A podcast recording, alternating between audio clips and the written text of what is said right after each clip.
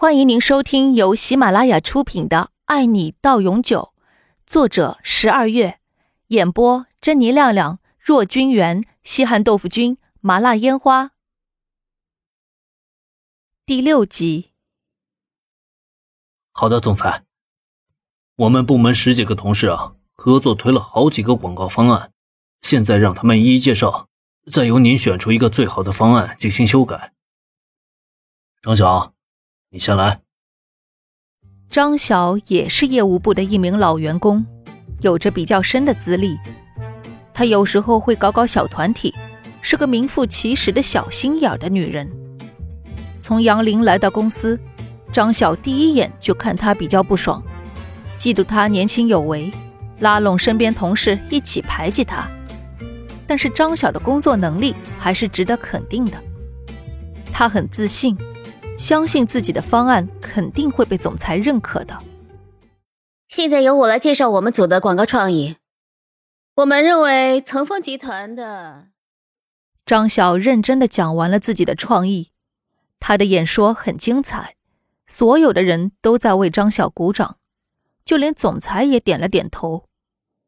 杨林暗自崇拜道：“果然前辈中高手如云啊。”张晓回到位子上，向杨林抛去了一个得意的眼神。和我比，你还差得远呢，小样！以前是我让着你，现在才是露出真功夫的时候。我看你怎么和我比。由于是新人，杨林等到所有同事们都讲完，才开始陈述自己的创意。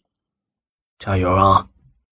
张主管小声的对杨林说：“他很看好这个古灵精怪的大学生。”杨玲站起来，走到大屏幕旁，开始了精彩的演讲。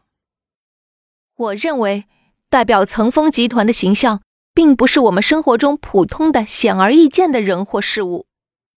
张晓这一边却投来不屑一顾的眼神，大家都不是很看好这个新人。总而言之。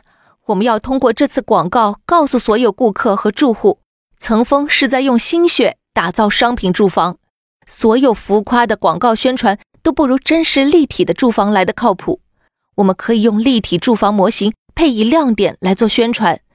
这是我的创意和模型的设计，请大家看大屏幕。新人的演讲让在场的人都为之惊讶。小小年纪没啥经验。居然想出这么超乎常人的创意，张主管不禁叹服：“嗯，果然是我挑的人才啊！”他带头鼓掌，会议室响起了热烈的掌声，连张晓那群人也尴尬的跟着鼓起掌来。杨林得意的对张晓回敬了一眼，然后眼神转了一圈，却发现只有总裁李明轩没有鼓掌。杨林瞬间尴尬了。李总，你怎么看？这几个同事的创意啊，我们都觉得还不错。不愧是李氏集团的人才，我们推选几个比较好的，再来比较一下吧。行。总裁淡淡的说道，若有所思的看了看手里一沓广告方案，决定先选出几个比较好的，再进一步投票。最终。大家选出张晓和杨林的广告方案作为最终候选。第二轮竞选，大家纷纷写下自己心仪的方案，以不记名方式投票。虽然业务部同事大多数是张晓的人，但还是有不少高层看好杨玲。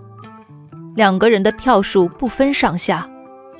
作为一名新人，能和部门里老员工的创意一起被认可。是在李氏集团很少见的。两个人中，张主管更看重杨玲，他做事认真，为人谦和；而张晓太过于自大浮躁，不适合领导业务部的发展。张晓十三票，杨玲十三票。此时，投票箱里只剩下一张纸片，这是总裁的投票，因为他的意见要和别人区分开。